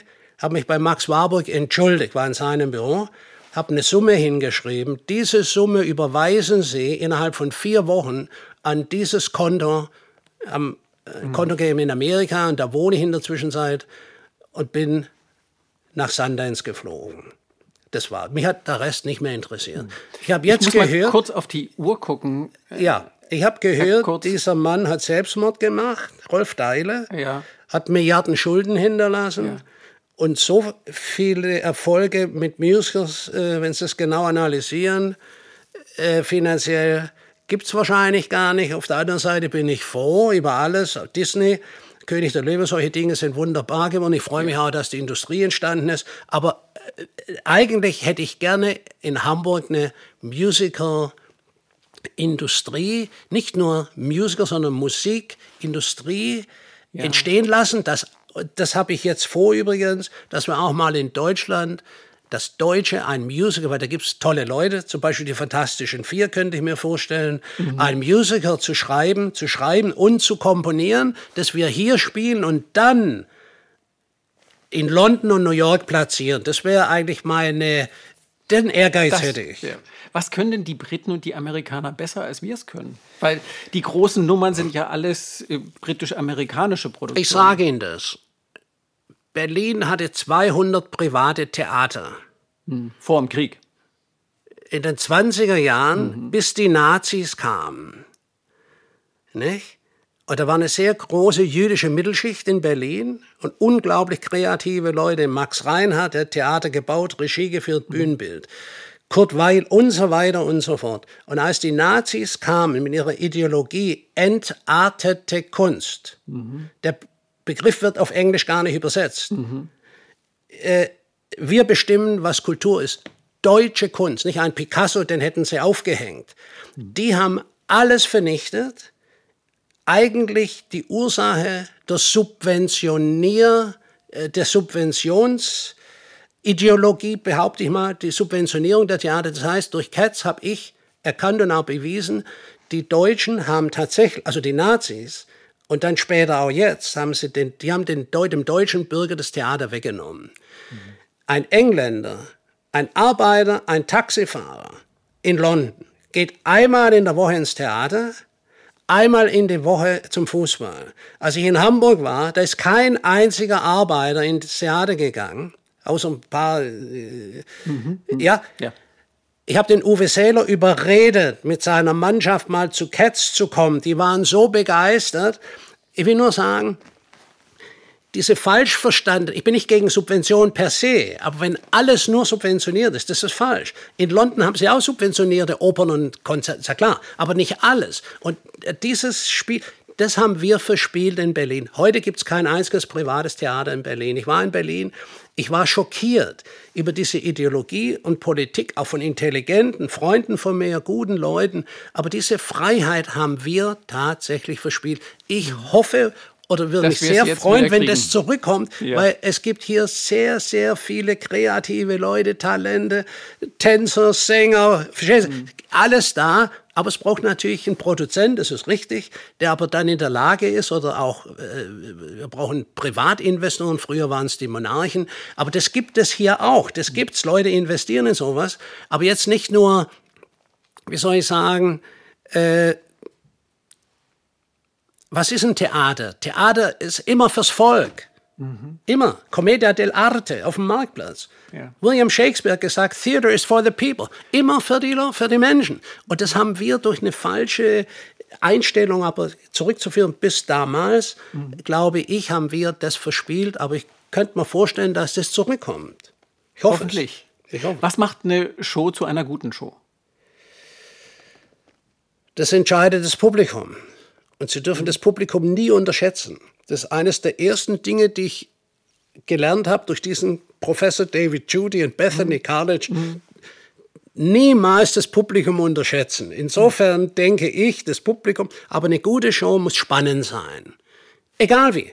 Ich meine, Warten auf Godot ist auch spannend. Mhm. Ja, also ich meine, äh, ja, das ist der Kritiker entscheidet nicht über Gut und Böse, obwohl der über mich gerichtet hat, natürlich bei Carrie seiner Zeit. Ja. Aber der Punkt ist, es ist immer das Publikum. Und Shakespeare, ich meine, besser kann man es nicht machen. Aber Brecht doch genauso. 1929, drei Groschen Oper, das ist ein Musical. Ja, ist es auf Nicht? Fall. Also großartig, und zwar durch Kurt Weil. Mhm. Ohne Kurt Weil, jetzt zitiere ich Barry Kosky, einer der besten Regisseure aller Zeiten, nicht? früher Intendant bei der Komischen Oper, der hat gesagt an einem Weilabend, ohne Kurt Weil hätte man Brecht nie kennengelernt. So weit will ich gar nicht gehen. Aber der Punkt ist, durch diese unfassbare Musik, die er damals gemacht hat schon, Kurt Weil, und der Haifisch, der hat Zähne. Also ich sag mal, Musiktheater. Ja? ja? Und natürlich weiß ich, der Brecht hat 1929 die Illusion gehabt, durch das epische Theater, durch die Verfremdungseffekte. Er wollte, dass die anders rauskommen, als sie reinkommen. So. Und hat sich geärgert, dass der Mittelschicht von Berlin, was weiß ich, wer da drin war an der Premiere, die waren begeistert und er soll abgehauen sein, weil er war stocksauer, weil er, egal. Aber sie haben mich gefragt, was macht ein gutes Stück aus? Es muss spannend sein, entertaining, niemals belehrend. Niemals belehrend. Und das ist typisch deutsch. Dieses Belehren und das Erklären wollen. Nein, Kunst ist frei und äh, beides muss da sein. Man muss was rausziehen können ja. äh, für sich. jeder Einzelne, aber es muss vor allen Dingen ein Musiktheater, muss die Musik treffen, aber natürlich auch die Geschichte. Das ist alles in, ja. ich meine, ich mag wirklich nicht Richard Wagner, das muss ich wirklich sagen, nicht? Also ganz im Gegenteil. Aber er hat eines geschaffen, das Gesamtkunstwerk, das ist im Hoch anzurechnen. Okay? Das heißt, Bühne, äh, Tanz, Gestaltung, also Schauspiel, Gesang, alles in einem zusammen. Es ist ein Gesamtkunstwerk, das ist wahnsinnig schwierig. Aber wenn es gut ist und wenn die Qualität stimmt, haben sie gewonnen. Mhm. Ringsrum. Ringsrum muss es passen. Es muss ringsrum passen. Ja. Ja. Sie stammen aus Nürtingen. Sie sind wieder zu Hause auf der Schwäbischen Alb sozusagen. Nein, nicht auf der Schwäbischen Alb, aber in Baden-Württemberg. Warum äh, sind Sie wieder hierher gekommen? Ein reiner Zufall.